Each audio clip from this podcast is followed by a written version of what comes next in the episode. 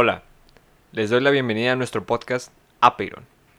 A esta, una sección llamada Falacha. En este episodio estoy con el bro. ¿Cómo estás, bro? Ando bien, bro. Ya contento de que terminamos hasta este momento, quién sabe cuándo subamos este episodio, pero terminamos con Aristóteles, Ey, no porque no me agrade, es un gran pensador, lo fue, pero 27 ideas son muchas. son. Y de hecho estábamos viendo que el primer episodio de la primera idea de Aristóteles fue subida... mm, ¿Cómo que dos meses? Hace dos meses. Fue subido alrededor de septiembre. El Las- 10. Las primeras dos semanas. Ey. Bastante tiempo. Mucho tiempo. Un. Pues como un mes y medio. Hasta la fecha de ahorita. Ah, vale. Digo, dos meses y medio. Ey. Pero estamos aquí para hablar de falachas, bro. Ey. La falacha que abordaremos en este episodio se llama falacia tu quoque. Dos palabras. Tu y quoque. O quocue. Ey. La falacia tu quoque es una falacia que consiste, según retóricas.com, en desviar la atención sobre una acusación o crítica recibida aludiendo a que el oponente también la ha cometido. Me suena Mm. muy común Ey. de que te echo la culpa de A, pero pues tú también has hecho A, compadre. Entonces, vamos a ver qué más dice retóricas.com. Un ejemplo. ¿Cómo puede usted hablar de corrupción si cuando ustedes gobernaban cada día descubríamos un nuevo caso de corrupción? Mm. Una muy interesante falacia. La falacia tu quoque posee el siguiente esquema lógico. A critica a B, es decir, sujeto A critica a sujeto B, de realizar P, es decir, acción P.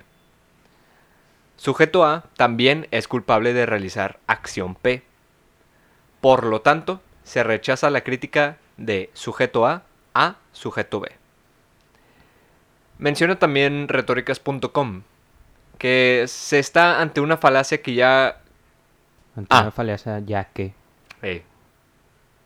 Menciona retóricas.com también que se está ante una falacia debido a que la conclusión no tiene por qué ser correcta. Agrega que la falacia tu quoque es un tipo de falacia ad hominem. Etimológicamente, tu quoque proviene de términos de latín y significa tú también o tú más. Mm. Esta falacia se combate poniendo de relieve que lo que se está tratando no es de compararse, sino de ver la opción correcta. Por ejemplo, no discutamos sobre mí, sino sobre la propuesta. Imagínese que no se lo digo yo, sino otra persona.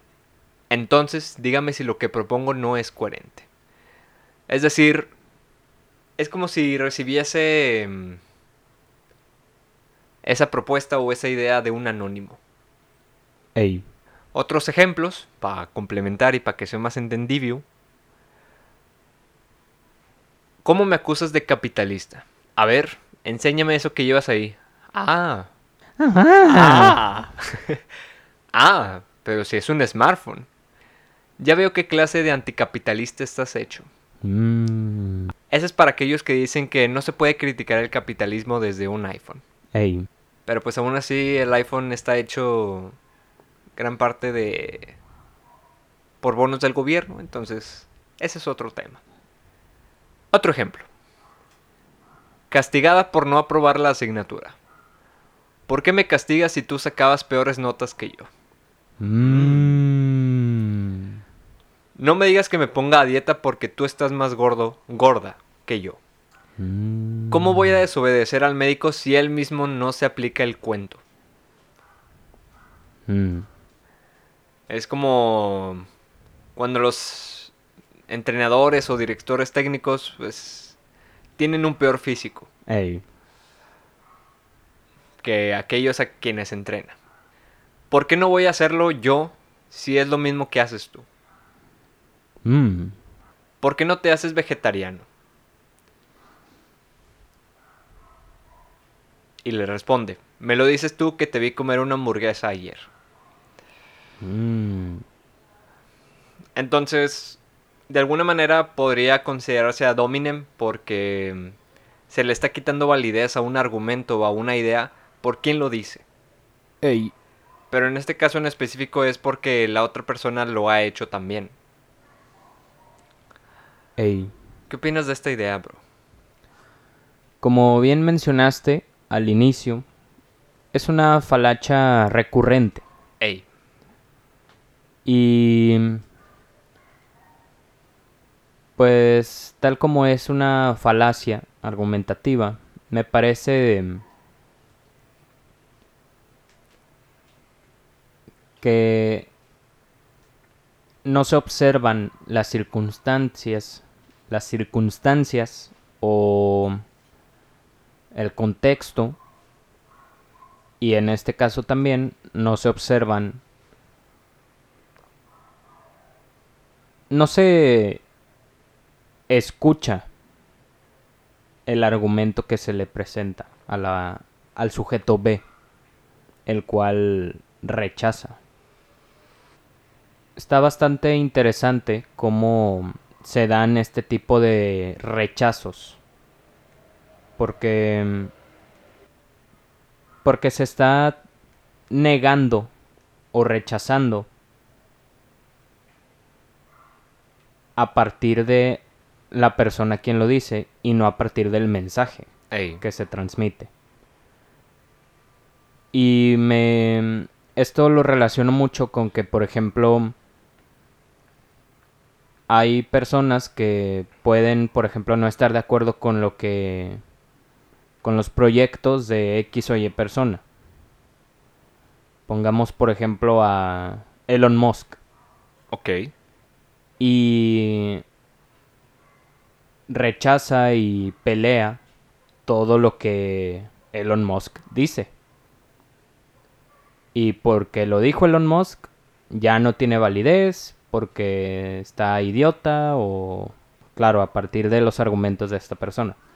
Algo así también me suena esta falacia, o sea, es más que nada, claro que ese es un ad hominem, como lo menciona aquí, o sea, por ser tal persona ya no tiene validez, pero está muy relacionada. Y pues potente.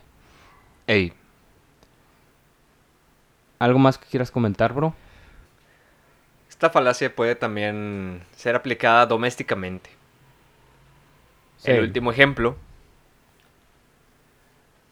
que omití Mm, dice, me critica la que ayer dejó la casa hecha un desastre y no la ordenó. Por lo tanto, cuando recibamos una crítica, un mensaje, una idea, juzguemos a ese mensaje, a esa idea. claro. por qué tan válida y coherente puede ser, pero no por quién la dijo. Así es. Gracias por escuchar. Nos escuchamos en el siguiente episodio. Sobres. Bye. Gonna walk it out. Está el mouse. Ah, ya lo vi.